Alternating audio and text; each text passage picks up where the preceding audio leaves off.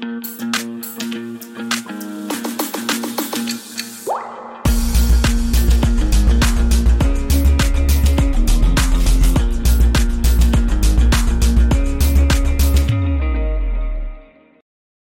buenas tardes, bienvenidas y bienvenidos al Lunal Talks número 19. Hoy que vengo muy bien acompañado vamos a hablar de SEO local con los cuatro cracks del SEO local. Quizá hay algún gurú por ahí, pero no, no puedo estar mejor acompañado, la verdad. Vamos a empezar a presentar uno a uno y luego ya entramos en materia.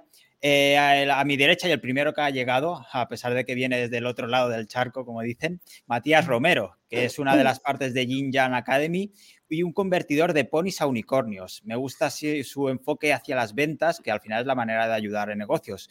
Por eso estamos todos aquí. Tiene newsletter, aunque creo que lleva un tiempo ya sin noticias, y responsable de un super estudio de factores de posicionamiento local que sacó hace poco. Bienvenido, Matías, ¿qué tal? Buenas tardes, eh, buenos días desde Buenos Aires. Eh, muchas gracias por invitarme. en manga corta, 40 grados hace aquí. Eh, nada, muchas gracias por invitarme. La verdad ha sido un placer formar parte de, este plantel y creo que vamos a sacar debates muy interesantes sobre SEO local que poco a poco, ¿no? Parece que cada vez tiene más presencia dentro del, mundillo SEO y, bueno, siempre es un placer debatir con, amigos. Desde luego, y, parte, gran parte es culpa vuestra, estar por ahí siempre con vuestros cursos y estar dando ahí en vuestro canal de Twitch también el hecho de la importancia del SEO local dentro del, del sector del SEO general, por supuesto, y cómo ayudamos a los clientes y a los negocios así. La siguiente que tenemos es Lorena Cantos, que es multidisciplinar o dispersa de mente, como dice ella, diseñadora web especializada en WordPress, pero que da mucha caña al SEO. Su color preferido es el amarillo limón. Es la reina de los checklists y acaba de sacar un pack de estrategia en Notion y Roadmap en Canva para SEO local que tiene muy buena pinta. Bienvenida, Lorena. Hola, ¿qué tal? Gracias por la invitación. Vaya, con este spam de entrada, así da gusto. Claro, lo que queráis. En vuestra casa podéis anunciar lo que queráis. Eh, y demás, cuando además está 7 euros, si no me equivoco, está baratito, baratito el, el, Notion, ¿no? Y el, Global combo, sí, sí, es aprovechar la oferta que, que merece la pena. Muchas gracias por venir, Lorena. Gracias a vosotros. Seguimos con Edu Laborda, que se acaba de levantar de la siesta, eh, que es la otra parte de Jin SEO, capitán del laboratorio, vendedor de reseñas premium y el unicornio del SEO. Tenemos que preguntarle por esos servicios secretos inventados como el funnel FAQ o los mensajes Maps. Buenas tardes, Edu. Muy buenas tardes. Gracias por, por invitarme. Y nada, estos servicios secretos no deberían de ser secretos, debería de conocerlos todo el mundo porque son la hostia. Eh, por, eso, por eso los he traído y los he puesto sobre la mesa, exacto. Más gente lo ha de conocer. Ya lo hablaremos por aquí, pero al final las señales externas ¿no? y la popularidad son cosas que vienen muy bien al SEO local. Exacto. Y acabamos con Laura Alfonso, consultora SEO, formadora con varios cursos, tiene su propia newsletter local y su propio podcast Negocios Locales. El podcast muy interesante, que repasando siempre las últimas novedades y consejos prácticos. Lo único malo es que es del Madrid, pero bueno, hoy no quiero hablar del tema por si acaso. Buenas tardes, Laura. Hola, David. Eso no me lo habías dicho nunca. Calla, calla. Pues si hay que hacer del Barça, me hago del Barça, David. nada, nada. Aquí cada uno lo que sea. Puedo decir que no he dicho que todos son especialistas en SEO local y eso que me he ahorrado en cada uno. Así que nada, podemos empezar a hablar del tema. Y por poner una pregunta sobre la mesa directamente, yo quería preguntaros cuáles son los principales factores en SEO local. No sé si quieres empezar tú, Matías, que tienes ese estudio reciente. Bueno, eh, según a quien le preguntes, te puede dar una respuesta u otra. Al final el estudio era un poco a modo recopilatorio, ¿no? Intentar sacar una, medición, ¿no? De cómo estaba, pero yo creo que tanto las eh, reseñas como el link building, igual que en el SEO tradicional, sigue teniendo muchísimo peso y, y la relevancia, ¿no? Ya después puedes entrar a desgranar individualmente, ¿no? factores dentro de cada uno de esos grupos, pero yo creo que sobre todo la, la reseña y que ahí Edu también tiene bastante que decir, es que te ayudan, no, no estamos solo hablando de la parte de SEO para posicionar, sino la parte de conversión, que al final dentro de SEO local también es una de las que más nos interesa, ¿no? Porque estamos hablando de volúmenes más pequeños que en el SEO tradicional y cada venta hay que rascarla como sea. Ahí hay que, que trabajársela. Exacto. tú, Edu, que te hacía mención tu compañero. Por, supuesto, reseñas, eh, creo que es un factor eh, brutal, ¿no? Porque, eh, por un lado, estamos, si son buenas, estamos diciendo que nuestro negocio es bueno. Además, Google lo entiende que los negocios con más reseñas y que tienen ese freshness, ¿no? Que, que, están vivos, que la gente va a tu negocio y que, y que comparte algo bueno sobre tu negocio. Y, y luego esta parte tan buena, ¿no? De que eh, además eh, se posicionan ciertas keywords que se repiten de manera constante dentro de tu timeline de reseñas, pues creo que es un, un pack buenísimo, ¿no? De cara al posicionamiento. Entonces creo que, la reseña sería mi, mi, favorito. Y luego, como no, la categoría principal y la keyword en el título. Lorena, Laura, ¿cómo lo veis vosotras? ¿Iríais por esos factores? Yo añadiría también la importancia de la marca. al fin y al cabo, la, marca que tú forjes en, en mundo digital, al, final eso también es muy importante. Por ejemplo, eh, tengo varios proyectos de tema de Rank and Rent y demás, y he podido comprobar que la importancia de la marca, como tú la, como tú la, mm, la vendas, ¿no? Al fin y al cabo, eso también te aporta esa pues bueno, relevancia a, a tu negocio. Y ahí es donde se nota. Yo estoy de acuerdo con, todos ellos y en la parte de reseñas totalmente de acuerdo en que es factor de tanto de ranking como de conversión. Lo que ocurre es que yo me encuentro ahí que cuando estás en un sector donde a lo mejor el cliente tiene unas reseñas eh, incluso superior eh, de la competencia, conseguir más reseñas, al menos las experiencias que yo tengo, no me ayudan ya a, ranquear más. Entonces ahí es donde tengo que empezar un poco a, buscarme la vida. Y por ejemplo, estoy de acuerdo también lo que decía Matt de, tema de, enlaces.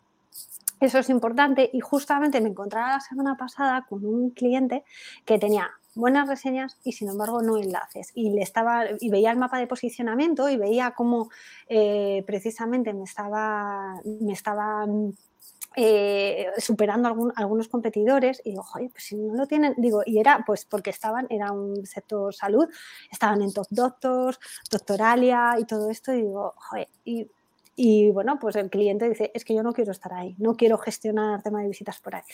Y entonces mm, di la vuelta, ¿cómo puedo conseguir autoridad? Porque al final también tiene mucho que ver con lo que dice Lorena, si tienes buena marca, eso es autoridad y eso también redunda. Y al final lo que lo he conseguido y estoy ahí como diciendo, ostras, digo, ¿será suerte? Digo, creo que no. Pero eh, trabajar eh, el esquema, pero el esquema eh, anidado. Entonces lo que, lo que he hecho es decir, vale, este es un médico, pero este médico sabe de estas especialidades y como sabe de estas especialidades, o sea, el conector era NOS, entonces ofrece estos servicios y ofrece estos servicios porque ha estudiado en estos hospitales, ¿sabes? Conector mentions.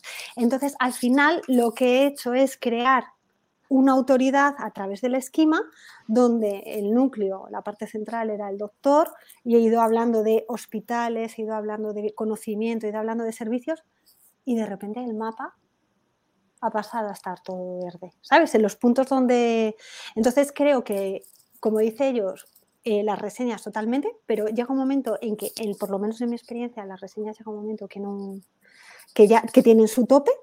Eh, hay que trabajar tema de autoridad, marca, como dice Lorena, y, y hay que ponerse a lo mejor a, a darle vueltas al coco. Entonces, la parte de, esquema bien trabajada funciona bien. Y últimamente también estoy viendo que trabajar los servicios en la parte de eh, que te vienen asociados a la categoría, también estoy viendo que puede que esté ayudando también a posicionar. De hecho, es curioso este porque, perdón, eh, no te quería cortar de ahí, eh, pero que me pareció muy curioso, parece que lo habíamos preparado o algo, pero al final entre lo que dije hecho Lorena, Edu y Laura, eh, hemos formado las distintas eh, siglas del EAT, ¿no? Porque tenemos tanto la parte de experiencia, expertise, autoridad y confiabilidad, que una te la da el usuario a través de sus valoraciones, de sus reseñas, pero es que también necesitas la otra pata que confirme que tienes tanto la experiencia como el conocimiento sobre eso. Así que nos, nos ha quedado redondísimo. Precioso.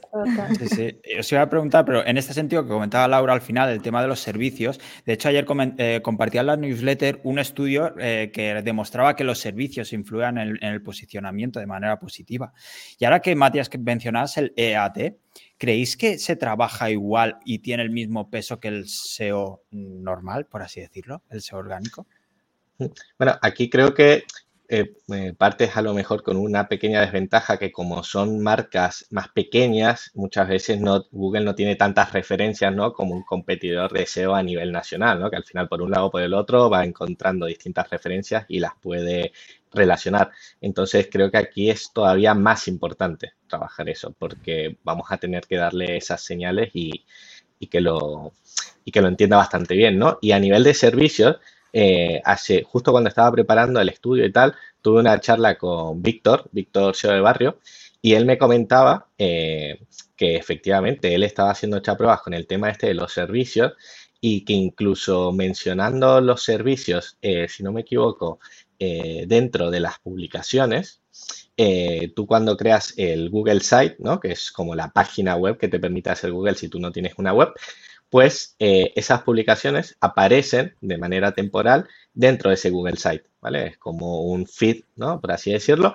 Y eh, él mencionaba que durante el periodo que aparecían ahí, eh, él conseguía lanzar las justificaciones relacionadas con esos servicios, ¿no? Entonces, si yo en una publicación hablo de que doy un X servicio, puedo además conseguir forzar estas justificaciones que a priori antes parecía que no, ¿no? Que decías, bueno, puedes lanzar otras, pero desde la puedes lanzar esa palabra clave de servicio, pero a lo mejor desde la reseña, ¿no? De una reseña de clientes, pero parece que desde las publicaciones, eh, sobre todo si dentro del Google Sites se indexan, eh, podrían aparecer. Yo personalmente no he hecho pruebas, pero él me ha mostrado bastantes capturas de que ha hecho él y, le lanzaba, le lanzaba ese snippet de justificación a través de el sitio web menciona, pero su sitio web no lo tenía. Su sitio web era el Google Site.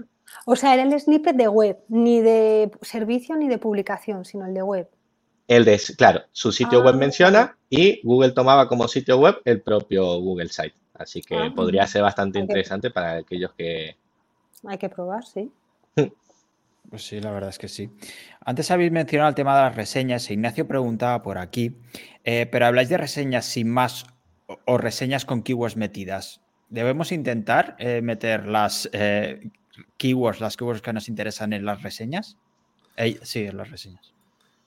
Yo, aquí creo que hay que tener cuidado. Pues tengo muchos clientes que me dicen, no, no, pero méteme, te piden a lo mejor 10 reseñas y luego te piden 15 keywords. Digo, no, no, esto no funciona así. O sea, yo necesito hacer eh, reseñas naturales que la gente cuando las lea eh, crea que esto lo ha hecho una persona real, ¿no? Porque si no, eh, ya nos estamos, estamos haciendo mal. además de que Google ya entiende perfectamente cuando una reseña ha sido muy forzada, el usuario no es tonto, ¿sabes? El usuario que lee la ficha no. Y, y al final caes en el, en el punto contrario, ¿no? De, que te vean, es muy probable que sí, te posiciones muy bien, pero nadie te va, te va a comprar ni te va a pedir nada en, ese negocio.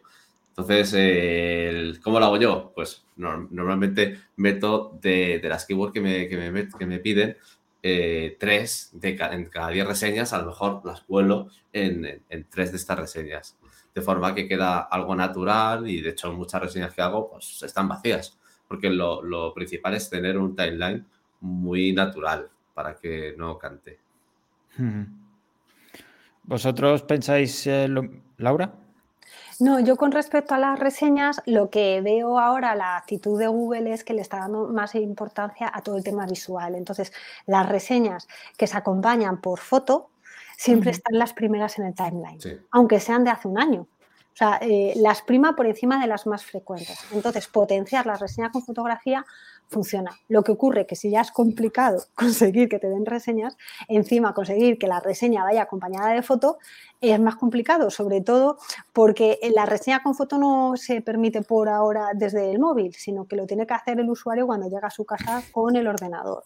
Entonces es complicado, pero bueno, que si tienes eh, ganas de darle las reseñas y de darle y de dedicarle esfuerzo, pues tienes la opción de, trabajar con Edu, que siempre es garantía, y luego también tienes la opción de a ver si consigues que algún cliente lo haga con, reseñas. Ahí, si eres un negocio que, por ejemplo, imparte talleres, siempre mi recomendación es, oye, mándale eh, el enlace para que te deje reseña y mm, mándale alguna de las fotos que le hayas tomado en ese taller, por si quiere incorporarlo.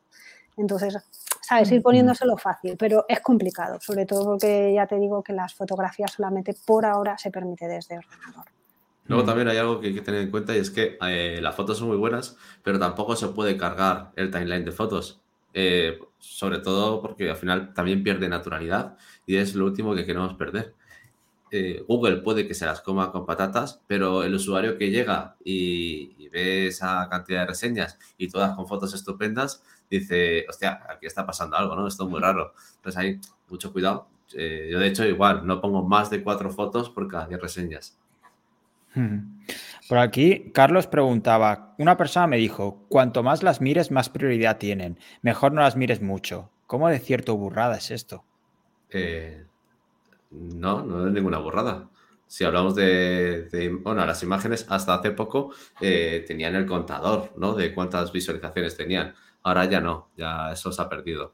Pero, pero yo sigo pensando que, los likes que, les das a esas fotos y tal eh, siguen teniendo relevancia para que se posicionen más arriba. Yo creo que se refiere a las reseñas, Edu. Si, por ejemplo, recibes una reseña negativa, si empieza a tener muchas visualizaciones esa reseña, sí puede coger importancia. Yo creo que sí. Creo que sí. De hecho, la gente eh, muchas veces filtra por negativas. Y cuando filtran por negativas y de repente encuentran esa reseña que es muy tocha, ¿no? Que habla sobre una experiencia muy concreta y la gente a lo mejor se tira 40 segundos, 50 segundos leyendo esa reseña, esa reseña eh, tiene toda la tendencia a acabar subiendo. ¿Y qué podemos hacer entonces con una reseña negativa? Eh, sé que aquí es, eh, lo que yo voy a decir está totalmente en contra de lo que dice todo el mundo porque lo, normal es decir, eh, no, contéstala, eh, tal, pero yo no lo hago así. Eh, yo lo que hago es automáticamente denunciarla, ¿vale? Con, el método que más tenga que ver con, con, con el, con, hay diferentes métodos a la hora de denunciar, ¿vale? Pues hay que elegir el más apropiado. Y luego, con diferentes local guide, ir denunciando cada cierto tiempo y a la reseña se elimina. En el momento que la contestas, no, la, no, se, no se elimina ni, ni para atrás. White Laura, ¿tú tienes la misma solución?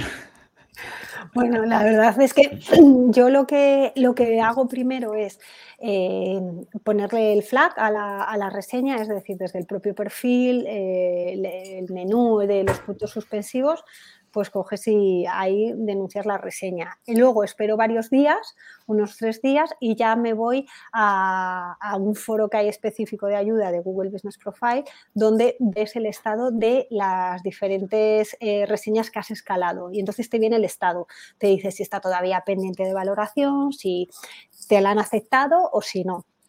Entonces, si me la han aceptado, o sea, si no me la han aceptado, entonces lo que hago es apelación. Entonces es el siguiente paso donde ya apelo y ya puedo argumentar por qué motivos estoy en contra de, eso. Porque cuando tú simplemente activas y dices, oye, no, esta reseña no es correcta, es que solamente la estás denunciando, no te da para explicarle, ¿sabes? Pero ya cuando no te hacen caso y tienes que apelar, ahí ya sí que puedes argumentar.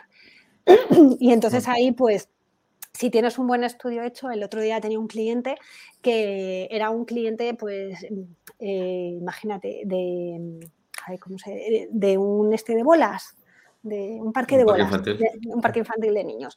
Bueno, pues resulta que eh, eh, uno de los sándwiches no estaba en buen estado y al día siguiente todos los niños estaban indispuestos. Entonces, no os podéis imaginar el aluvión de reseñas negativas que estuvo este parque de bolas.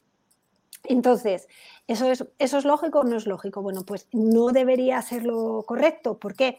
Porque quien contrató el parque de bolas fue uno de los padres por el cumpleaños. Entonces, quien realmente debe poner la reseña es aquel el que, ha tenido el, contrato o la relación fina, transacción con el, con el comercio. Pero bueno, aquí estamos nosotros que por nuestros hijos matamos, ¿sabes? Entonces, pues ahí toda la clase puso reseñas negativas. Entonces, claro, ahí al, al uno verificar que eh, estaban haciendo alusión al mismo, al mismo momento, ¿sabes? Y que además fue un aluvión súper rápido de reseñas que no era la línea, la tendencia habitual, pues ahí sí que se pudo argumentar perfectamente y se consiguió que desaparecieran bastantes, no todas, ¿eh? porque también es cierto que ya cuando apelas y te hacen caso, puedes conseguir que te quiten las reseñas que querías y alguna que no, ¿sabes? Pero bueno, eso es alguno de los, alguno de los pasos. Pero vamos, que yo también de vez en cuando hago lo que, lo que propone Edu. Yo a Edu le pregunto ¿eh? también, digo, oye Edu, ¿esto cómo lo ves y por dónde voy? Edu es al que hay que llamar cuando tienes estos casos, ¿no? De reseñas últimamente, tengo que decir, porque decía, decía pero últimamente tal, eh, últimamente está fastidiado de narices. Desde el 8 de diciembre, si no me equivoco, eh, se ha vuelto muy complicado y cuando he hablado con, con el soporte de Google me dicen que, es porque están haciendo cambios y tal, pero que volverán a la, normalidad. Así que tranquilos todos aquellos que tienen conmigo el tema de, de eliminar reseñas negativas, que desaparecerán en algún momento. es, que, es que a partir del 8 de diciembre hubo el review update también que afectaba a nivel local, pero resulta que de la semana pasada ya Google se ha disculpado con ah, los local guides ¿sabes? Porque resulta que, claro, en ese, en ese proceso de quitar reseñas, ¿sabes? Porque se está poniendo estricto porque estaba recibiendo muchas críticas, pues, de, eh, pues quitó más de la cuenta. Entonces, claro, local guides de prestigio dijeron, oye, que me has quitado estas, que no. Entonces ha dicho, jo, entonamos el mega culpa, es verdad, nos hemos pasado, disculpad, pero se ha disculpado con los local guide, no con los negocios locales. Entonces sí que es cierto que están volviendo a recuperar a recuperarse reseñas y en el caso de que los negocios no consigan eh, recuperar reseñas que eran fidedignas eh, Google ha habilitado un formulario que no recuerdo ahora mismo cuál es la dirección, pero si vais a lauraalfonso.com, en el último artículo viene el enlace al formulario, por si acaso. Bien metido, bien metido. Eh, y una pregunta, eh, en este caso, en el momento que hay revisión y demás, ¿en qué momento entra un ser humano por parte de Google? Hay, hay, una opción cuando denuncias reseñas, que es la última de todas, que es como cuando ya entra un, un abogado y tal, ¿no? Entonces ahí puede poner su documentación, que yo lo utilizo, ¿sabes? Eh, de hecho, últimamente con, con ChatGPT 3 le digo, le, meto la reseña y digo, si fueras abogado, ¿no? Eh, ¿qué, leyes te, se estaría saltando esta reseña, tal igual? O dentro de las políticas de Google, ¿no? ¿Qué política podría dar? Entonces, eh, ya directamente le pido el texto, ¿no? Como si fuese yo abogado y se lo pego tal cual. Pero tengo que decir que de momento no me ha funcionado igualmente. creo que es algo que funcionará, pero de momento no me ha funcionado. ¿Y dónde lo metes, Edu? Eso, eh, luego sí, es que de memoria no lo sé, pero si quieres te mando un vídeo que, se lo he mandado ya a más de un cliente para que sepan cómo hacerlo. Pero, pero ¿lo metes en la apelación o, dónde? Eh, sí, creo que se llamaría apelación. Es, eh, Sí, pero vamos, en, el proceso cuando, este de Sí, cuando vas, hay, es que no me sale la palabra, pero hay, cuando, tú vas a esa opción, que es la última de todas, eh, en uno de los enlaces, en uno de los anchos, eh, te aparece para que vayas a un formulario y dentro de ese formulario es donde antes también salían mucho, muchas reseñas y ahí es cuando sí que eh, las analiza un humano, o eso creemos. Ah, vale. Esto, Angélica comparte aquí una dirección, no sé si nos puede ayudar, el support Google ah, eh, Local Guide Quizá nos puede, nos puede ayudar por aquí. Eh, Lorena, ¿tú crees que hay algún factor que, está que se sobreestima o se menosprecia, por otro lado? ¿Que se habla demasiado o demasiado poco? Mm, yo creo que llega un, creo que la, cómo es de grande una web. Creo que ese es un punto que se puede sobrevalorar mucho. Me explico. Eh, muchas veces pensamos que porque una web sea muy grande y tenga mucho contenido, pues, en todos los sentidos, ¿no? Tanto, pues, no URLs como imágenes, como pensamos que quizá esa web pueda, pueda posicionarnos más o ayudarnos más.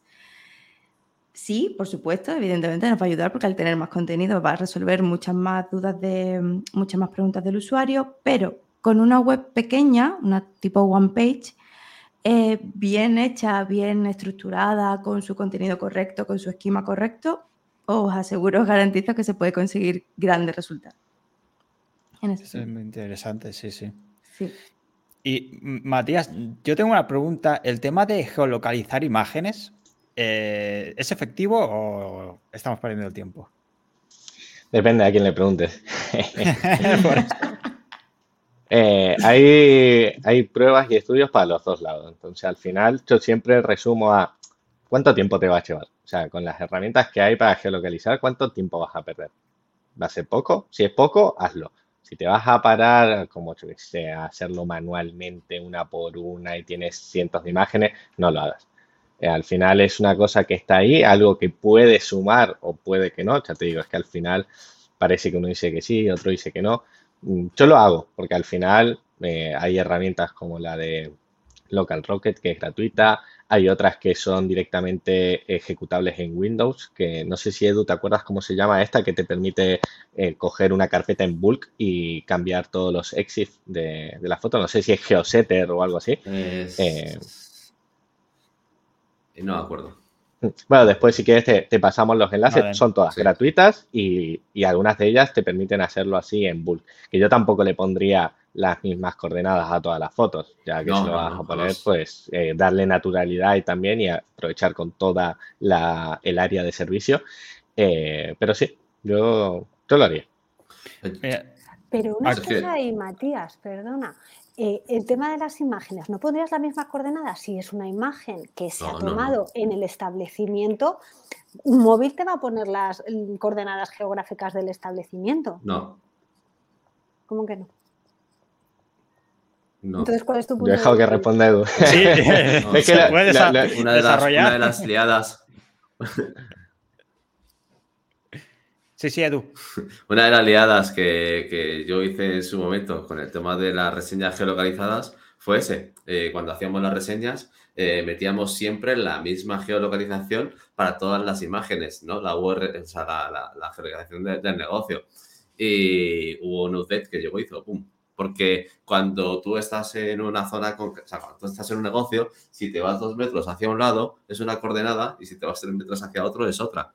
Y, no es natural en ningún caso que exactamente todas las, todas las imágenes tengan exactamente la misma coordenada. y si no me equivoco, tú eh, una coordenada la puedes especificar eh, más o menos. que tampoco quiero contestar todas las preguntas, pero... Eh, lo, decía, creo que una coordenada tú la puedes especificar más o menos según ¿no? todos los decimales que le pongas tanto a la, a la, latitud, longitud, si no me equivoco.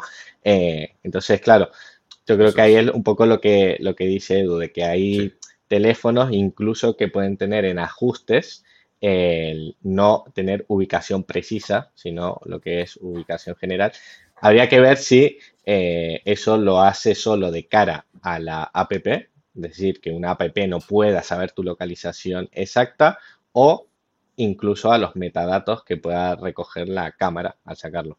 Ya te digo, no, no he hecho pruebas exactas, pero yo no le pondría en principio a todas. A mí me parecería como muy raro de repente eso, de que todas las fotos tuvieran exactamente la misma coordenada. Aunque sea variarlo los últimos decimales, que es lo que dice Edu, los últimos decimales van a ser cuestión de metros.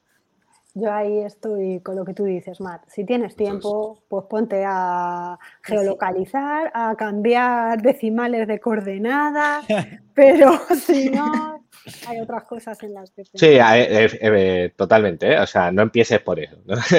Esto, que sé, lo, típico, ¿no? De, guau, que he hecho todo y sigo, pues yo qué sé, métele también ahí a ver si suena a flota. Y aquí nos hacían un par de preguntas, por ejemplo, Carlos Gracia, ¿las imágenes en formato WebP se pueden geolocalizar? No sé mm, si. Yo creo que no, ¿no? Es solo para JPG y. Pero que JPG solo. No, a día de hoy no. Sí. Ni y siquiera los GIFs se pueden, hasta donde yo sé. Vale. Y aquí Abraham nos comentaba, ¿cuál sería el esquema idóneo para una web que se quiere posicionar, por ejemplo, en el pueblo en el que se encuentra y en pueblos de alrededor? Yo más que un esquema idóneo, eh, tomaría en referencia a lo que ha comentado Laura, que sea un esquema bien estructurado, es decir, que tenga una estructura lógica y que esté todo enlazado de, de manera correcta. ya dependiendo del tipo de servicio que sea, la categoría y tal, el número de profesionales que trabajen eh, en ella, pues va a tener una estructura u otra, pero siempre que sea con una jerarquía eh, que Google pueda entender fácilmente. Claro, y totalmente. Y además, lo que es la home en función del servicio, como dice Matt, tendrá un, esquema u otro. Tendrás que poner sobre todo el, local, el de local business. Lo que pasa que si eres un médico, pues puedes tener un local business más específico que a lo mejor otro tipo de sector. Y luego, como estaba mencionando esta persona, el tema de para ubicarse en unas determinadas zonas, ahí donde puedes jugar con la parte de ubicaciones en, la página de contacto, en el contact page. Ahí tienes que poner el esquema de contact page con el anidado a través de about eh, de contact point y en el contact point ahí ya pones tus números de teléfono y las áreas de servicio a las que atiendes. Entonces yo trabajaría eso.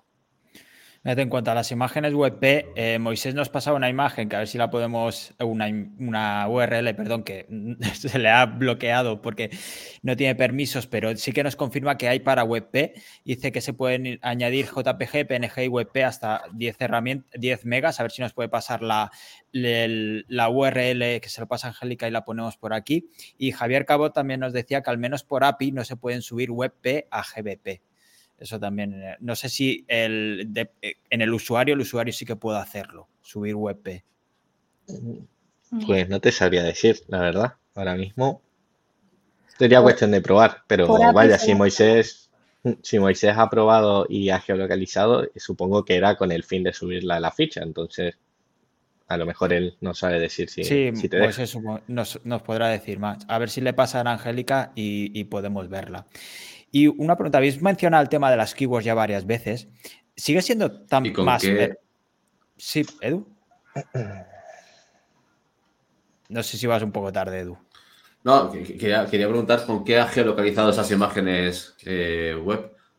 Mira, aquí Angélica nos pasa geotaxeo.com slash editor. Esta es la URL si queréis probarla. Eh, a ver, otra pregunta que nos pasan por aquí. Andrés Lindow. Tengo que crear una ficha de un cliente y hay tres negocios en la misma calle con ficha que usan la misma calle y numeración. ¿Qué puedo hacer en ese caso? Especificar, eh, supongo que es un edificio y en ese edificio hay distintos eh, pisos, departamentos y cada uno hace su trabajo, ¿no? ahí ya tendrías que entrar a especificar al número de piso y puerta. Y si dentro de ese mismo departamento hay varias oficinas, pues ya entras y especificas lo que hay dentro de eso. Eh, Sergio Somoza compartió, eh, creo que en el grupo de Sabandijers, eh, de Sabandí Local, un mini video tutorial en el que explicaba cómo puedes hacer cuando quieres indicar ¿no? que hay un, negocio dentro de un negocio. No me sale ahora la palabra exacta, eh, creo que había que hacerlo a través de cambios externos, o sea que a ti como dueño de la ficha no te permite hacerlo. Eh, pero vaya, al final es especificarlo lo máximo posible. Si tú compartes la misma dirección, pues ya especifica piso, número, puerta, etcétera. Eh, Andrés nos comenta más, no es una puerta calle y dice que es una plaza y cada quien usa el número que quiere. Claro. Pues, ¿Y, los de correos cómo hacen cuando tienen que entregar un paquete? Buena pregunta. Laura, no sé si querías comentar. Que si son negocios que se dedican a, lo mismo, ahí tiene que jugar con la categoría porque si tiene la misma categoría se puede producir lo que es el filtrado de ficha, donde la más potente será la que destaque y, si destaca él, pues fantástico, que cambie la categoría al resto, ¿sabes? Pero si ve que no posiciona, entonces que, cambie categoría. Por ejemplo, los abogados, eh, los abogados tienen multitud de categorías entre las que elegir, abogado, abogado de litigios, bufete, ¿sabes? Pues que tiene que ver qué categorías puede optar si se produce el filtrado de ficha. Pero si se dedican a lo mismo y están ahí todos juntos, yo estaría temblando, la verdad. Angélica ponía otro caso, como los abogados que comparten despacho. Justo. La pregunta que os quería hacer antes, el tema de las keywords. Eh, antes se decía mucho que estaba más permitido el tema del keyword staffing. ¿Sigue siendo cierto a día de hoy, en 2023? No sé quién tiene experiencia. Lorena, ¿quieres empezar? Mm, no he probado, la verdad, con tema de keyword stuffing porque, bueno, mm, no, no, o sea, no lo compartía en su día cuando se estaba de moda y a día de hoy no es algo que, que haría realmente. O sea, no... ¿Cómo resolvemos la intención de búsqueda del usuario repitiendo esas palabras cada vez? Al fin y al cabo, volvemos al, principio, al inicio de la conversación. Naturalidad. Vamos a, vamos a resolver esa intención de búsqueda del usuario y vamos a ofrecerle lo que está, lo que está buscando realmente, ¿no? Y aquí también viene ligado con el, tema de la, de la marca. Si, si, tú realmente quieres ofrecer, hablando también de un negocio serio, ¿no? Si tú quieres ser un negocio serio y demás, no creo que le hables así a tu cliente. No repetirías, hola, buenos días, soy fontanero porque, claro, soy fontanero y vamos a tomar un café porque soy fontanero. no harías algo así, ¿no? Pues creo que al fin y al cabo esto es un poco lo mismo. Edu, no sé, ¿querías comentar alguna cosilla? Yo tengo, eh, tengo en la memoria un, recuerdo que me hizo mucha gracia también de Víctor de ese barrio, que, era, era bestial. Y yo digo, o sea, yo pensaba, pero esto cómo puede posicionar y cómo se lo puede comer Google. Y no hace mucho, porque hará como cuatro o cinco meses y era una ficha que me pasó las capturas, no, no me pasó la ficha, pero me pasó las capturas y en los servicios era repetido continuamente lo mismo, lo mismo, lo mismo, pero ¿sabes? como si fuese esto que se hacía antes, ¿no? De cambiar la letra y poner sobre un fondo blanco la letra blanca y meter ahí todo, pues algo así, pero en la, en la página de servicios y productos de, de la ficha. Y, se lo comía con patatas. Yo no lo haría, porque evidentemente cuando llega un cliente a esa ficha, eh, yo qué sé, ¿Qué, qué, va a hacer ahí? Pero, pero me parece curioso. No sé si Matías quieres comentar algo al respecto. Eh, bueno, al final creo que un poco también la pregunta iba por si incluyes eh, la keyword en el nombre de la ficha, si te puede ayudar o no. Eh, no sería tanto keyword staffing, porque puedes jugar un poco a tener nombre mixto, ¿no? Mezclar marca más keyword. Eso sí funciona, sigue funcionando bastante bien. O sea, la idea de Google es que cada vez funcione menos, pero sobre todo cuando no comparte categoría principal, ¿no? Si ya tienes en la categoría principal restaurante, pues por más que tú te pongas restaurante en el nombre, eh, no, no, va a tener mucho impacto, ¿no? Pero hay casos en los que sí te puede ayudar. Yo lo haría con naturalidad. O sea, nunca llegar al punto de keyword stuffing porque al final volvemos al punto que hablábamos al principio. Aquí son pocas visitas y cada una tienes que intentar eh, tirarle a la máxima conversión posible. Y si tú te encuentras, pues, eso, listados con 80.000 palabras clave, pues lo que estás haciendo, sí, a lo mejor, si tienes suerte, eh, te van a ver, pero conforme te vean, se van a ir a otro. Si tengo, por ejemplo, una agencia SEO en Barcelona, eh, ¿debería poner agencia SEO Barcelona y el nombre de la marca?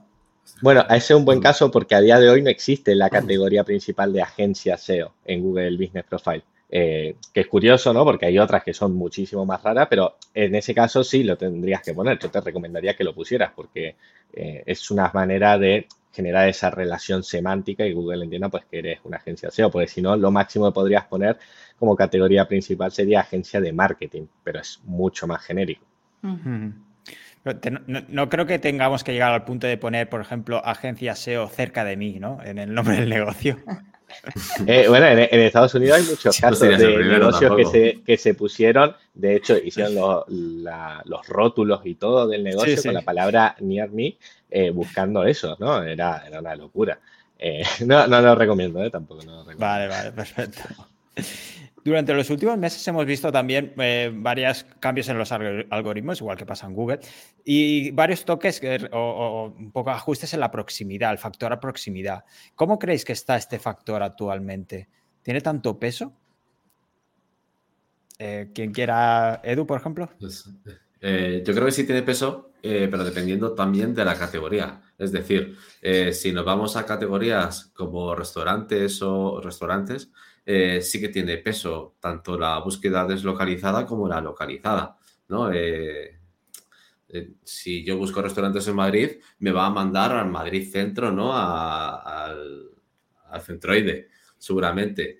Pero si busco cerrajeros, la búsqueda va a ser totalmente diferente y me va a mandar a...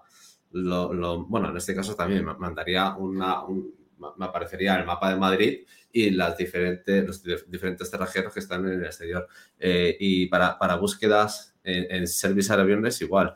Los, los, resultados que tengan dirección y que no tengan, eh, no sean SAP, aparecerán siempre más cerca y los apps que tengan la ficha muy trabajada durante mucho tiempo también tendrán muchos puntos. Pero es que dependiendo del tipo de categoría, esto se va a mover de una forma o de otra. No hay una respuesta, eh, creo que muy definida. Lorena, ¿estás de acuerdo con esto que decías que no con la cabeza? Sí, lo que estaba de acuerdo con, con, Edu, al fin y al cabo es que va a depender siempre del tipo de categoría que tú tengas. No, no es lo mismo algún sector que sea más de urgencia o algún sector que sea, eh, no sé, eh, depende, depende muchísimo al fin y al cabo. Yo, por ejemplo, tengo casos del mm, el sector de automoción. Eh, aquí en, en, Marbella, cuando llega verano, es, es un pico muy alto, pero por eso mismo, porque claro, al fin y al cabo tenemos mucho turismo, ese turismo viene entonces, ese, factor de la proximidad es muy importante, de cuando esa persona busca y se nota, se nota mucho. Y otro factor eh, es el tema de que habéis comentado antes, enlaces, citaciones. Y en SEO se habla mucho con el tema de estas citaciones sin enlace, ¿no? Y en el SEO local, por ejemplo, tenemos el famoso NAP, si no me equivoco. Eh, es un factor relevante actualmente, aunque no haya ese enlace lo podemos, puede ser una práctica en la que sí mm, invertir cierto tiempo al menos. No sé cómo lo veis, eh, Edu, por ejemplo. Eh, eh, en, los cursos que hacemos, por poner un ejemplo, ¿vale? Hay, hay varios cursos en los que contamos cómo verificar fichas y yo hay una cosa que digo que es darle chicha a la ficha, que quiere decir exactamente eso, ¿vale? Hay que hacer citaciones para que Google entienda que ese negocio no solo está en Google, porque además dentro de las políticas te lo dice, ¿no? Que, tu negocio no puede estar solo en Google, sino que tiene que estar en más sitios. Y con las citaciones lo que conseguimos son esas señales externas de que nosotros no solo estamos en Google, sino que estamos en muchos más sitios. Por lo cual creo que sí que es interesante y que es un factor eh, a día de hoy de los más potentes para posicionar. Hmm. ¿Tú, Laura? Estás muteada, no te, no te eh, creo que al levantarte habrás tocado alguna cosilla. No, quizá la configuración, a ver el, micro que tienes. No sé, Matías, ¿quieres comentar la, eh, respuesta de Edu mientras recuperamos a la eh, sobre todo las, menciones inferidas, ¿no? Cuando no tienes enlace, yo lo pensaría sobre todo cuánto me interesa aparecer en ese sitio, ¿no? Al final, si es un directorio que es muy relevante temáticamente, que además pueda ser de la ciudad, ¿no? Que eso ya sería increíble. Y te dicen, oye, pues aquí puedes tener eh, datos sobre tu negocio, pero no va a haber ningún enlace. Bueno, pues sí, me interesa. Ahora, que va a ser de una web cualquiera que ni siquiera es española, pues a lo mejor ni me molesto, ¿no? Entonces va, vamos a tener que analizar la, situación concreta, pero en principio sí, pues sobre todo, ya te digo, si está bien estructurada esa mención, aunque no hecho el enlace, son señales suficientes como para que Google la, pueda tener en cuenta. Laura, ¿quieres probar a ver? No. Pues no, no, no, lo siento. Esa, esa, vez que se levantó fue crítica. Sí, sí, sí, ya la hemos perdido para siempre. No sé si Lorena, ¿quieres tú comentar alguna cosa? Sí, estoy de acuerdo que es un poco lo que dice Edu, de darle chicha a la ficha, pero, pero añado que creo que debe ser en el momento adecuado. Me explico. Eh, tú no puedes comenzar con un proyecto y directamente meter esas citaciones. O sea, eh, no, no sería lo, lo lógico, ¿no? Lo, natural. Recalco mucho esto porque creo que es muy importante. ahí, sí, que, ahí sí que discrepo. O sea, yo las situaciones las tiraría día uno. Porque además Google entiende que las situaciones es un espacio en el que perfectamente ha sido el dueño de la empresa el que la ha creado y no hay ningún problema. Eh, luego habrán otros tipos de enlace que quizás sí se pueden entrar en una etapa más eh, adulta del proyecto. Pero a mí personalmente que como he visto resultados más rápidos, ha sido trabajando citaciones día uno. Para mí, para mí es más la guinda del pastel, es decir, tiene como su proceso. Tú empiezas por algo orgánico, empiezas a, generar, bueno, a rankear, ¿no? Y luego ya cuando tú ya quieres darle como ese subidón ya extra y tal, a mí ahí es el momento ideal de, poner de hacer la citación. Baja mi experiencia, pero claro, supongo que también dependerá del tipo de proyecto que hagamos o, Sí, aquí, por ejemplo, en el chat Moisés está eh, de acuerdo con Matías Y Laura, que no puede hablar pero puede escribir, nos dice, para mí las citaciones son importantes, es lo que os decía antes de la ficha de ese cliente. La competencia tenía muchas citaciones y con el esquema lo hemos solventado. Así que es su aportación. Sigue sin escuchar. Ah, sí, ah, sí, vuelto, mágicamente. Eso era lo que quería decir. Muy bien, David. Pues para eso muteado otra vez. No sé si quieres añadir alguna cosilla más ahora que tienes voz. No, simplemente que también lo que habéis comentado antes de la proximidad, que si antes afectaba más eso, yo sí que he notado que desde el Vicinity Update, que fue en diciembre del 2021, que fue una actualización del algoritmo local que no se producía desde hacía 5 o 6 años antes, sí que he notado que los mapas, digamos, de posicionamiento local sí que mm, cada vez son más rojos. Es decir, si me alejo, enseguida la proximidad juega un, papel importante. Entonces, para mí, yo creo que sí que están jugando un papel más importante ahora. Aquí Rafa Ramos nos comenta, lo de la proximidad se nota en el AGR y el ATGR. Y en el SOLV, que es el Share of Voice eh, eh, local. ¿Sabes? Entonces, el SOLV te dice el porcentaje de mapa en el que tú estás ocupando eh, una posición en el local pack.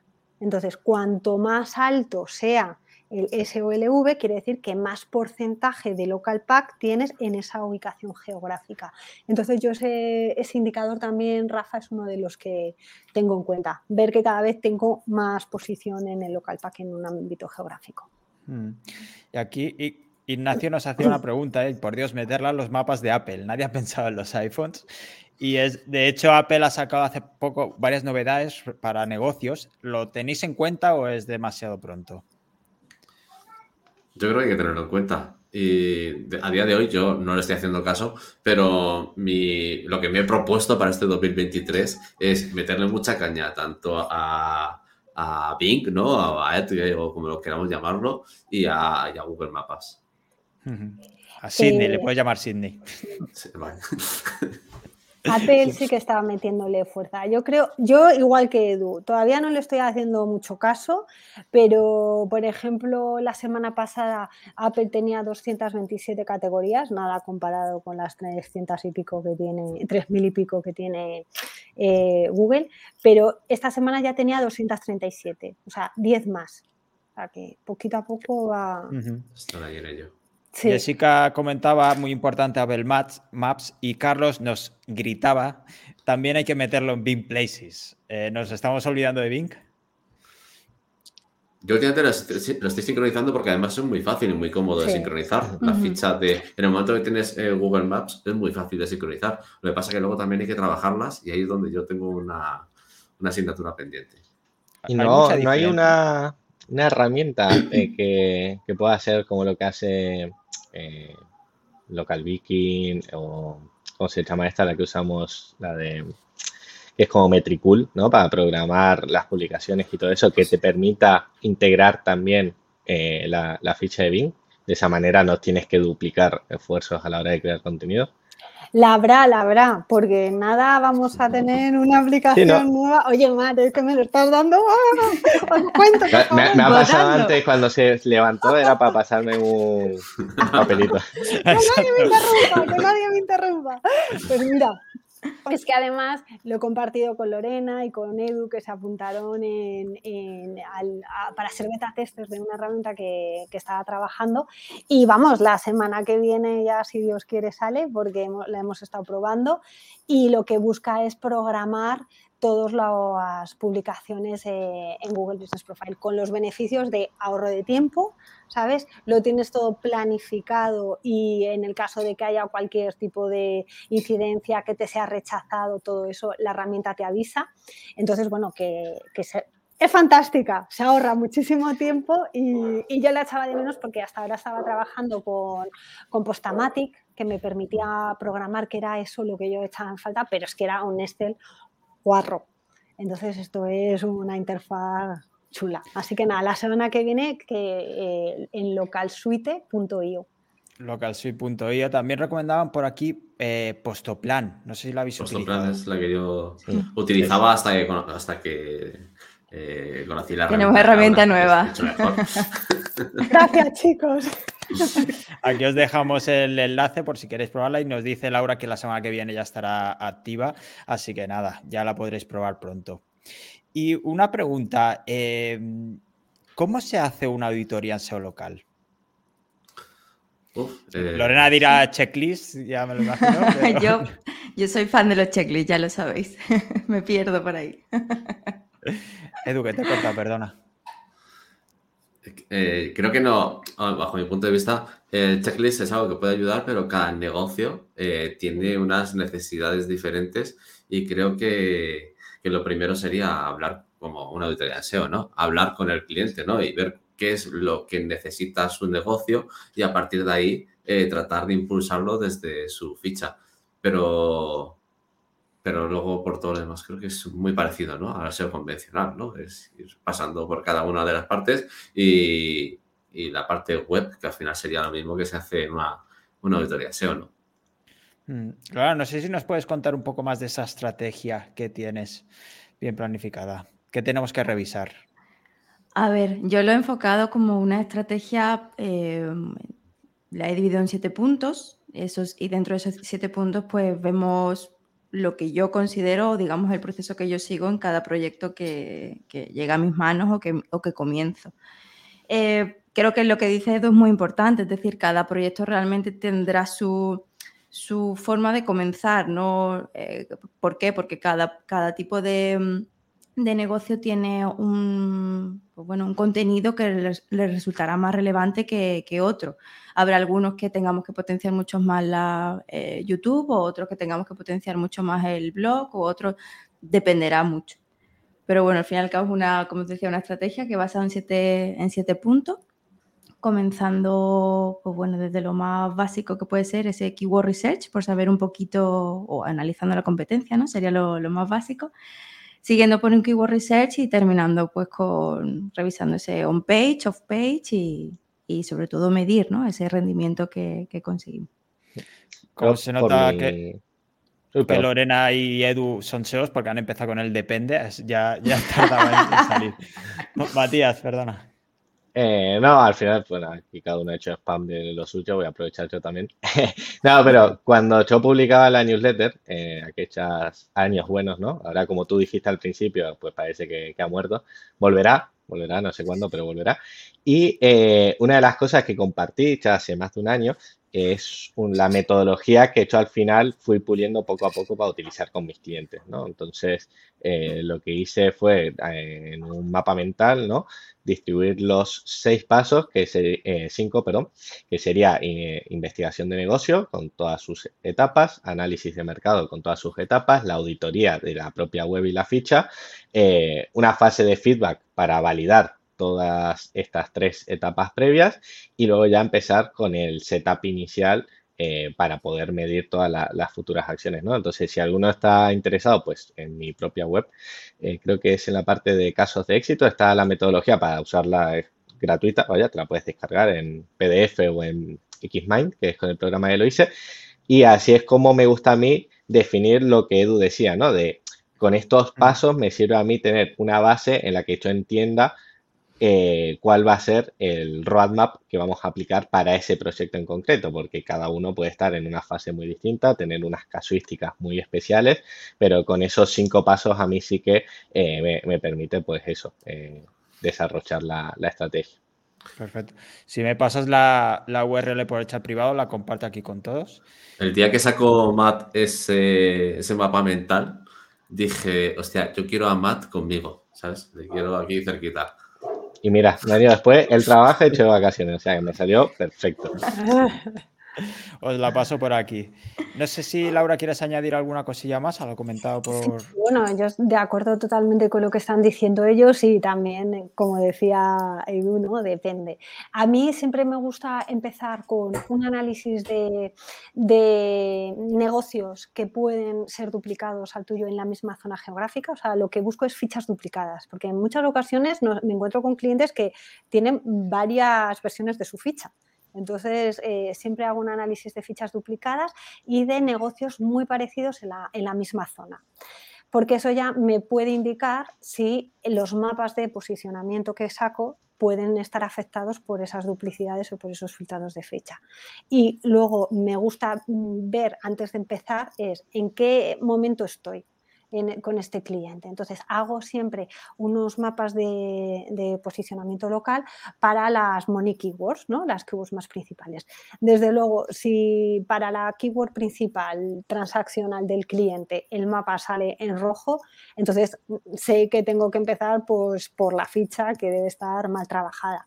Sin embargo, si tengo es que esto es muy interesante de cara a saber leer los mapas de posicionamiento. Si veo que tengo un mapa más o menos verde y de repente puntos en concretos rojos, ¿sabes?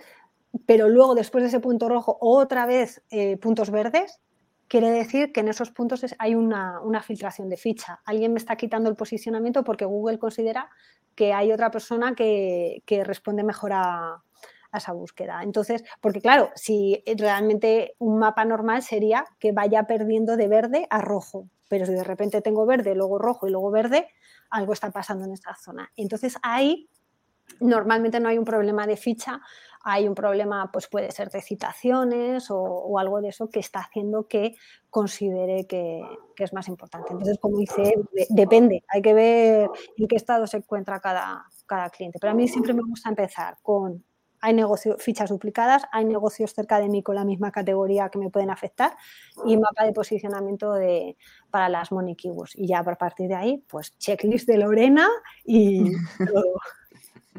Súper interesante, sobre todo eso que comentas de aprender a leer los mapas.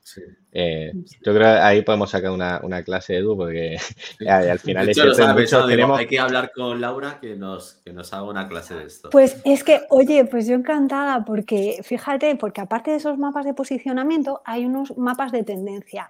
Entonces, si resulta que hay un mapa que son así, entonces quiere decir que se está filtrando la ficha porque unas veces baja, otras sube, otra baja. Entonces, ¿por qué Google unas veces me baja, otras me sube? Porque me está sacando a, me está sacando para meter al competidor. Entonces, hay que identificar al competidor para empezar a analizarlo.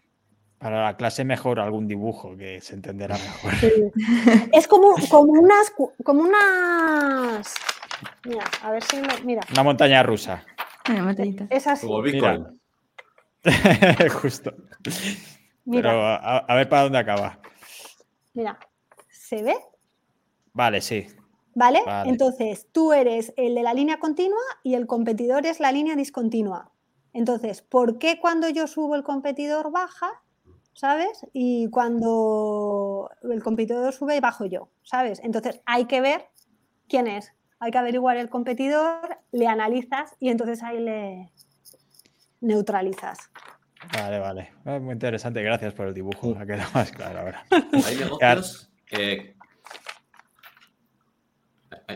Hay negocios, Laura, no sé si, esto pasa al resto, que me, parece muy, muy curioso, que por la mañana a lo mejor están en, el local pub, ¿vale? Como segundo o tercero, y por la tarde están en el 11 o el 12.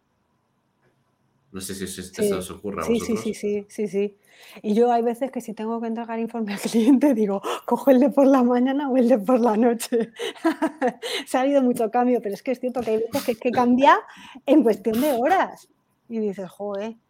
Por eso me mm. gusta también trabajar con los mapas de curvas, porque te muestra una evolución, no una foto fija, sino una evolución en el tiempo. Y ahí ves los filtrados y lo que tú dices, oye, sí, que a lo mejor ahora está abajo, pero es que mira, que hemos estado arriba el resto del tiempo. Para, para tanto mapas, o sea, geogrids como mapas, eh, gráficas de tendencia, eh, Koyak.io, que es la, herramienta de Sergio Somoza, va estupenda, ¿eh? funciona, eh, te da gusto usarla, de lo rápido que va. Yo le, dije, tío, esto va tan fluido que parece que se está ejecutando en local y casi me salió un chiste, pero va, va muy bien, va muy bien. Por aquí, Carlos nos lanzaba una prueba directamente porque decía, yo quiero un truco accionable. Imagínate que tienes seis tiendas de cocinas en Madrid. ¿Qué título se le pondría a la ficha como tal? ¿Cuál sería la mejor estrategia si se parte de cero? ¿Y cómo se relacionaría esto con la web si hubiese una única web? Yo creo que Carlos quiere que le hagamos el trabajo, pero no sé si le podemos dar alguna pista. Carlos, quiere una consultoría de dudas. Sí, sí, sí. si alguno le puede dar alguna pista para ver por dónde comenzar. Eh, yo creo que, lo mejor que puedo hacer es suscribirse a, a Academy. vamos a parar con el spam, que al final nos va a quedar esto un, clip publicitario. Eh, voy a buscar otra vez el, texto, ¿vale? Pues sí, perdona. Eh, te, lo, te, lo, pongo otra vez. A ver, aquí. Eran seis tiendas de cocina en Madrid. Exacto. Quiere saber qué título le pone a la ficha como tal. Eh, un proyecto que empieza desde cero y cómo se relacionaría con la web. Bueno, la, en la web, eh, ahí le puedes, si cada eh, tienda va a tener su location page, ¿no? Imagino que están todas dentro de Madrid, pero bueno, no sé si se refiere a Madrid Centro, Comunidad de Madrid o qué, pero cada una podría tener perfectamente su página de eh, localización y desde la ficha apuntas a cada una de estas URLs. Más óptimo que apuntar a la home, que es lo que hace la mayoría. Luego, a nivel de título, eh, yo aquí tengo dudas, porque es cierto que en algunos casos, por ejemplo, de restaurantes, eh, sobre todo cuando están muy cerca unos de otros, eh, pues se le ponía el, nombre de la marca y, ¿cómo era? El, y, el de la, y el de la calle, ¿no? En este caso, para, diferenciarlos bien. Pero no sé, a lo mejor Laura esto lo sabe mejor, no sé si en las guidelines de, de Google Maps te especifica que pongas solo el nombre. Por ejemplo, que Starbucks sea siempre Starbucks, da igual si está en calle eh, Pepito o en, otra. Entonces ahí sí que tengo un poco más de duda. sí, sí lo permite, porque si por ejemplo te vas a Apple, Apple sus tiendas las diferencia por, por las zonas. Apple Sol, Apple Ah, vale, vale. Es que tenía dudas sobre eso porque sé que algunos, por ejemplo, Starbucks, McDonald's, Burger King, eh, estos solo ponen el nombre. Pero, ya te digo, sobre todo cuando están muy cerca, yo con los clientes lo, hemos diferenciado un poco así como para que no canibalicen entre, entre ellos. Me parece muy buena idea y que las páginas de ubicación tengan contenido diferente para que no sean como la misma página, el mismo contenido y solo cambiando el nombre de la tienda y la calle, ¿sabes? Pero sí. Ya, como ya pasamos la hora, os quiero hacer un par de preguntas. Una es obligatoria, por supuesto, ya que estamos con inteligencia artificial. No sé cómo creéis que afectará la inteligencia artificial al SEO local. Mucho. ¿Mucho? ¿En, qué sentido? Pero en positivo, en positivo. Porque, a ver, yo lo que veo es que ChatGPT lo que, vamos, es, es, mi visión y a lo mejor estoy totalmente equivocada, ¿no? Pero yo creo que va a matar lo que son las eh, consultas informacionales. Entonces, eh, para mí ChatGPT es el rincón del vago del 2023. Entonces, ¿para qué me voy a hacer el examen si le pregunto a ChatGPT y me lo hace todo? ¿no? Entonces, cualquier mm, tipo de información más o menos Mm, superflua, que tampoco necesites entrar en demasiado detalle, eso es, para mí esas mm, van a bajar de tráfico totalmente. Entonces, ¿dónde ¿cuáles van a subir? Pues para mí van a subir las transaccionales, porque ahí ya cuando el usuario está más comprometido porque está que tiene que meter la tarjeta, ¿sabes? O tiene que gastar el dinero, ya no le va a valer lo que diga ChatGPT tiene que ser una información eh, un poquito más, más en detalle. Entonces ahí sí que el posicionamiento local va a ser importante y luego también para mí coge mucho más valor el EAT, porque al final, oye, las de comparación, ¿por qué a este negocio y no a este otro? Entonces ahí esos conceptos van a ser importantes. Entonces, yo creo que estamos en nuestro momento, ¿sabes? Ah, eh, Ojalá. El SEO, local, no ha muerto, ¿no? Eh, el SEO de nicho ha muerto. Vengan al SEO local, que aquí los acogemos y los abrazamos con brazos abiertos. Eh, leí hace un par de semanas, lo, compartí por Twitter también, de un americano, que su cuenta de Twitter es Local SEO Guide. no sé cómo se llama el hombre, la verdad, ahora mismo no, no lo recuerdo.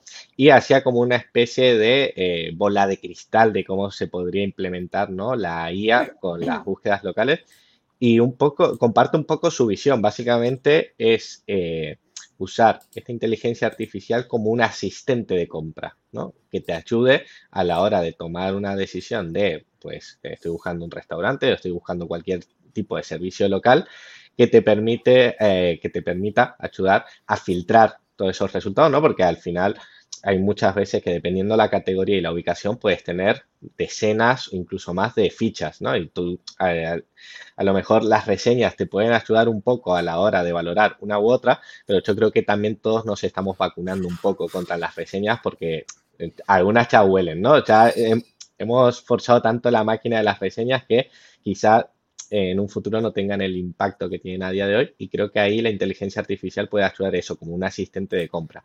¿Y cómo podemos nosotros eh, intentar ponérselo lo más fácil posible?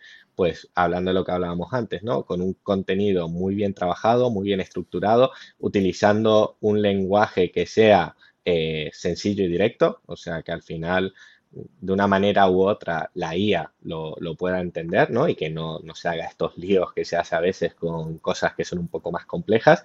Y a partir de ahí, eso, se, eh, meterle mucha caña al contenido semántico y, bien estructurado. Tú, Lorena, ¿cómo ves el futuro del SEO local? ¿Respecto a la IA o en general? Sí, respecto a la inteligencia artificial, que es lo que el futuro más próximo. A ver, yo pienso que más bien tenemos que considerarla una herramienta, un soporte, más que una competencia. Al fin y al cabo es algo que, como un poco lo que decía Laura, em, eh, podemos, eh, va a ofrecer al fin y al cabo contenido informacional. Entonces, utilicémoslo como soporte, utilicémoslo como ayuda y aprovechémonos de esto. Al fin y al cabo, el SEO local es algo que necesita un negocio, un negocio físico, de ahí, de ahí la importancia que tiene son, son personas, son empresas, son negocios reales. Entonces, el, SEO local nunca morirá, sino todo lo contrario, va a crecer mucho más por eso mismo, porque es real, es algo físico, a lo que principalmente tú vas o el profesional va a ti. Edu, ¿cómo ves el tema? Que estás muy flipado con la inteligencia artificial, ¿no? Pues, sí, yo estoy muy a tope. Eh, a ver, yo he pensado muchísimo en esto y creo que, ya ha llegado, ¿vale? Que el futuro del SEO local ya ha llegado y lo tenemos en Bing. Tú ahora mismo haces una búsqueda en Bing eh, y le pides que te sugiera cerrajeros, por ejemplo, y seguramente eh, te proponga cerrajeros que tienes cerca, ¿vale? Dentro del chat te propondrá cerrajeros que tengas cerca y además te, te dará nombres de varios de ellos si el futuro, tal y como yo lo veo, es que al final es una conversación y tiene muchos datos sobre lo que tú quieres, cómo te gusta, dónde estás y, ya los tiene, ves que ahora van a ser eh, mucho más afines a cada persona. De modo que si yo le cuento ya, las, búsquedas, esto ya lo he dicho en otros sitios, pero las búsquedas ya no se van a hacer como se hacen ahora. Ya no es eh, quiero un pintor en Madrid, es oye, eh, chat, que es que el niño me ha pintado las paredes, ¿no? Y necesito un pintor, pero para, que me haga cuatro apaños por casa. Entonces, a lo mejor para este servicio concreto me interesa, o sea, eh, eh, el, chat o lo que sea, eh, me puede proponer un, pintor que tenga un servicio concreto y que sea económico y que, que incluso ya haya alguna reseña que tenga que ver con una circunstancia como esta, porque al final lo lee todo, ¿no? Y, te, lo, te lo muestra de golpe. Y te va a decir, bueno, pues mira, el pintor Manolito, que está a tres calles de ti, eh, ya ha tenido, ha, ofrecido servicios para circunstancias como esta y te lo recomiendo porque además la gente dice que es bajísimo. Creo que va a ser algo así. O sea, que tú ves a ChatGPT, a la inteligencia artificial, respondiendo a consultas transaccionales. Sí, sí, pero es que ya lo está haciendo, o sea, Bing ya lo hace. Entonces, eh, creo que Google eh, hará algo parecido, pero mostrando más resultados y de una forma más organizada. Pero creo que será algo muy similar. Claro, entonces ahí está el tema, cómo aparecer en resultados orgánicos y cuáles son los factores de posicionamiento para aparecer en los resultados de, IA. O sea, que al final se nos... Son como diferentes plataformas de visualización de los negocios. Eso es. Aquí comentaban un par de cosas. Ángel Mindseo, por ejemplo. yo, creo que al, los tiros. yo creo que al final todas las búsquedas que sean transaccionales o locales, las personas buscamos varias opciones. Por lo tanto, el SEO local siempre estará, ya sea en Google, ChatGPT, Apple. Y Ríos Elevados decía, ¿vas a ser más importante que nunca estar en el local pack y las páginas que estén en el top 3 ya no tendrán casi importancia? Eh, bueno, al final si cambia la SERP, habrá que ver cómo integran las funcionalidades del chat. En Bing no lo he podido probar todavía, no, creo que lo hace en otra pestaña distinta, ¿no? O sea, tú puedes elegir pestaña para buscador y otra para chat, eh, pero todo lo que sea meterle cosas al hacer es eh, diluir el CTR.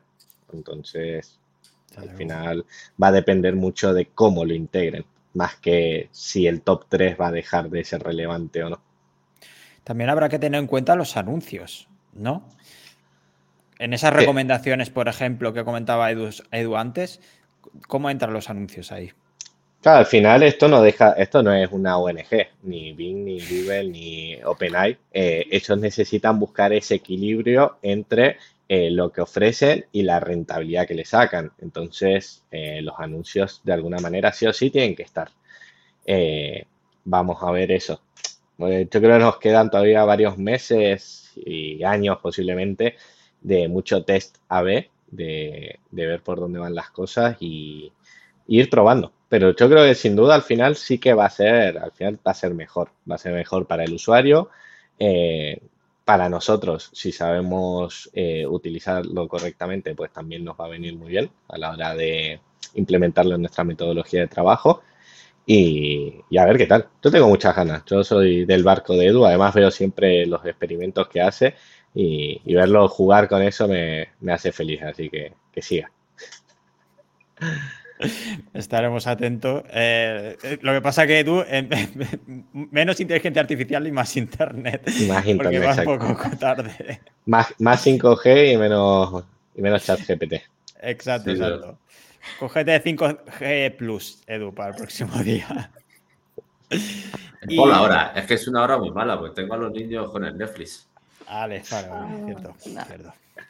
Y chicos, ya la última pregunta. Eh, ¿Qué es más fácil, el SEO o el SEO local? No sé quién quiere lanzarse. A ver, eh, para mí el SEO local, sin duda. El SEO local, más fácil, porque al final juegas con, dos jugadores, hay menos competencia, está todo como más segmentado. A mí me gusta más, me parece no solo más fácil, sino más divertido. A mí me divierte más que, el SEO tradicional. Pues a mí me parece más, más difícil el SEO local porque al final eh, el posicionamiento de un negocio está la ficha, están las reseñas, están las citaciones, pero también está la web.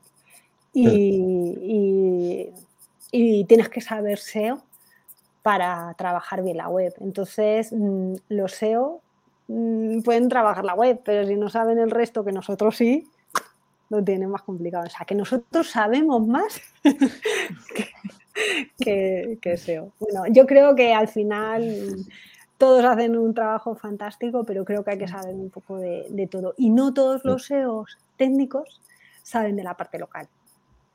Igual que hay gente de local que no sabe la parte técnica, pero bueno, digo que si un, SEO local sí que debe tener un compendio de todo. ¿no? Sí, sí, cierto. Totalmente. Edu, no sé si quieres echar un poco de leña a este melón. Ah, le damos 20 segundos. Ah, yo, creo que, el SEO local es más fácil, ¿vale? Dependiendo en el nivel en el que te pongas. Pero si comparamos, vamos a poner en situación, ¿no? A dos personas que empiezan hoy, ¿no? Creo que la persona que empieza con SEO local en tres meses podrá tener una ficha siempre y cuando la competencia, ¿vale? Pues no, no se meta ahí en jardines donde es casi imposible, ¿no? Rankear. Pero va a ser mucho más fácil que ese novato ¿no? Eh, tenga una ficha bien posicionada en tres meses que un SEO ¿no? que, empieza como novato y quiera tener su web rankeada, vamos a poner, en ocho meses, pues creo que, el, aprendizaje que tiene que tener el SEO es mucho mayor que el aprendizaje que tiene que tener este novato del SEO local, que al final con cuatro cositas ya podría empezar a rankear una ficha. Luego está claro que en el momento en el que nos metemos en el barro, el SEO local tiene muchísimas cosas y es muy complejo. Pero no sabría, tampoco me pondría, tampoco, no soy capaz de decir que sea más difícil, pero el SEO técnico para mí es una brutada. En, eso tienes razón, Edu, porque cuando estás metido en el tema, en el mundo local, muchos negocios sea, no tienen mega webs ni historias donde haya que aplicar un SEO técnico de la leche. ¿sabes? Entonces es cierto que trabajando bien la ficha, pues lo que tú dices, en tres meses puedes ver resultados. Sin embargo, si te metes eh, ya en negocios donde, aparte de la ficha, estamos hablando de unas webs eh, gordas y, importantes, entonces ahí pues sí. Pero sí que es cierto que eh, lo más común en negocios locales son webs más sencillitas. Por eso, trabajando la parte de, de ficha bien trabajada es lo que tú dices. En tres meses ya puedes ya pueden ver resultados. A ver, que realmente el SEO local tiene la ventaja de que es que hay un negocio, por la general o un profesional. Entonces ahí ya tenemos como esa, eh, eh, si, si, fuese esto una carrera, nosotros tenemos esa ventaja de que ya tenemos un soporte ahí, ya, ya tenemos esa, ese pasito ganado. Si, por ejemplo, pensamos en algo más SEO, me voy a un SEO de nicho, por ejemplo. Eh, bueno, comenzar eso, eh, un, proyecto de ese estilo, sí, vale, perfecto, pero nosotros ya tenemos ese pasito dado porque al fin y al cabo nos estamos apoyando en algo real. Ese profesional o esa empresa, por poquito que haga, nosotros ya, por ejemplo, ahí, el, de los factores del SEO local, la popularidad, por ejemplo, podemos ganarle por ahí, o la proximidad también podemos ganar por ahí, o incluso la relevancia si empezamos trabajando esa marca. Entonces, yo creo que esa ventaja es con la que podemos también jugar en esta carrera, en este juego. Carlos Rey por aquí comentaba, eh, pero esas webs sencillitas de SEO local son lo más fácil, lo más complejo es cadenas, etcétera, que funcionan a nivel local más web. Ahí es donde empieza la fiesta, franquicias, etcétera. Desde luego. Y ríos elevados respecto a la inteligencia artificial, diría que comenta, somos muy visuales, necesitamos ver valoraciones, comparar productos, etcétera. Esto es parte de la experiencia de comprar, ¿no? No quiero que ChatGPT 3 me diga exactamente qué comprar en una línea de texto. Bueno, pues es que no va a ser como lo conoces ahora. O sea, el mayor problema que estamos encontrando en estos primeros meses de, IA es que eh, estamos imaginando que esto va a ser así en el futuro. No, esto es así hoy y eh, era muy distinto hace X meses. No les impide nada incluir imágenes en unas futuras versiones y, y, eso se irá puliendo. Eh, es, es imposible ya a día de hoy que, que eso no, no va a ser el futuro de cómo está integrado. Ah, vamos a ver cómo, de qué manera, pero estar va a estar. O sea, ya es tarde para, para frenar este, este tren. No, es como, entiendo que puede haber mucho escepticismo, como porque venimos de un año eh, rodeado de NFT, de blockchain, de metaverso, entonces ya vamos un poco con los pies de plomo, pero para mí esto es muy distinto a cualquier cosa que hayamos visto antes. O sea, esto ya sí que eh, es muy interesante por eso, porque es, algo que va a sobrepasar cualquier especulación que hagamos aquí, eh, pero de una manera u otra va, a estar. Así que más nos vale eh, hacernos sus amigos. Exacto, sí, sí. Nos tendremos que acostumbrar porque es que el progreso es inevitable, así que nos va a llegar, queramos o no, es lo que hay. Pues chicas, chicos, eh, no sé si queréis comentar alguna cosilla más antes de acabar, si no lo vamos dejando por hoy, porque es un tema muy, muy, quedaría para mucho más, ¿eh? así que podemos recuperarlo otra vez, porque ya sabéis que me he dejado unas cuantas preguntas por ahí. Eh, no sé si queréis comentar alguna última cosilla antes de cerrar. Pues es la hora del spam. Entonces, ya habéis hecho mucho, pero os dejo un, minutillo final. Matías, ¿dónde te pueden encontrar? Pues en Twitter, arroba mat barra baja fiction. y principalmente ahí es la, que más me gusta usar. Tengo luego LinkedIn y tal, pero está súper abandonada. Así que nada, si alguno me quiere seguir por ahí, pues encantado. Perfecto. Lorena, tu turno. Pues principalmente en Twitter igual, Lorena-cantos. Y bueno, luego si os queréis suscribir a Local Newsletter, pues yo encantadísima de, que forméis parte de los amantes de los checklists. Perfecto. Eh, Edu, eh, ¿estás por aquí o doy paso a Laura? Sí, estoy aquí, estoy aquí. Ah, mira. bueno, me, podéis encontrar en Twitter, en Edu La Borda YYS, ¿no? Digital SEO, o si no, los martes y los jueves a partir de las 9 de la noche en el laboratorio. Hoy, esta noche tenemos directo, que aún no sabes de qué lo vas a hacer, ¿no? No, es sorpresa. Vamos a decir que es sorpresa hay que Es sorpresa, exacto. Vamos a crear un poco de hype. Sí, sí, guiño, guiño. Y, Laura, además de localsuite.io, ¿dónde más te pueden encontrar? Bueno, pues me podéis encontrar en lauraalfonso.com y ahí, bueno, pues tenéis mis dos cursos, el de reseñas y el de cómo posicionar un negocio local, que sube de precio esta semana, por cierto, así que porque se actualiza el contenido. Y en lauraalfonso.com barra newsletter, pues si os, si, se queréis, si os queréis suscribir a la newsletter. Y en redes sociales, eh, arroba soy Laura Alfonso. Perfecto. ¿En el curso de reseñas enseñas cómo poner todas las keywords posibles en las reseñas? No. Eso en el curso de Edu, perfecto. Eh, mira, Gisela nos ha puesto todas las eh, URLs de Twitter y, el laboratorio, laboratorio y la página web de Laura Alfonso también. Muchas gracias, Gisela. y nada, muchas gracias a todos los que habéis estado por aquí por el chat, ha estado muy animado. Eh, volveremos la semana que viene, el miércoles. Eh, creo que volveremos un poco antes, el miércoles a las 5, porque vamos a preparar algo diferente. Y volveremos el jueves que viene con otro, un Antalks, que vamos a preparar algo muy guay. Tenemos una presentación. Muchísimas gracias, eh, Matías, por venir. Ha sido un placer esta conexión desde Argentina. Te dejamos que vuelvas a la playa o vuelvas a la piscina, donde quieras que vayas ahora. trabajar. trabajar, exacto. Muchas gracias, Matías, de verdad, ha sido un placer. Muchas gracias a ti por invitarme, David. Y Lorena, muchísimas gracias por pasarte. No sé si está la temperatura ideal para la playa de Marbella, pero bueno, eh, te dejamos ir. Sí, tengo, tengo, que decir que sí, lo siento, Matt. Envidia, pues tú sabes que poca, pero bueno. Ah, gracias pues por invitarme, David. Ha sido un placer estar aquí con vosotros. Ha sido un placer tenerte. Muchísimas gracias, Edu, por venirte. Ya te habías pasado por un notiseo, pero hoy te estrenas como tertuliano en un Unan Talks. Así que muchísimas gracias por pasarte, de verdad. Gracias a ti por invitarme.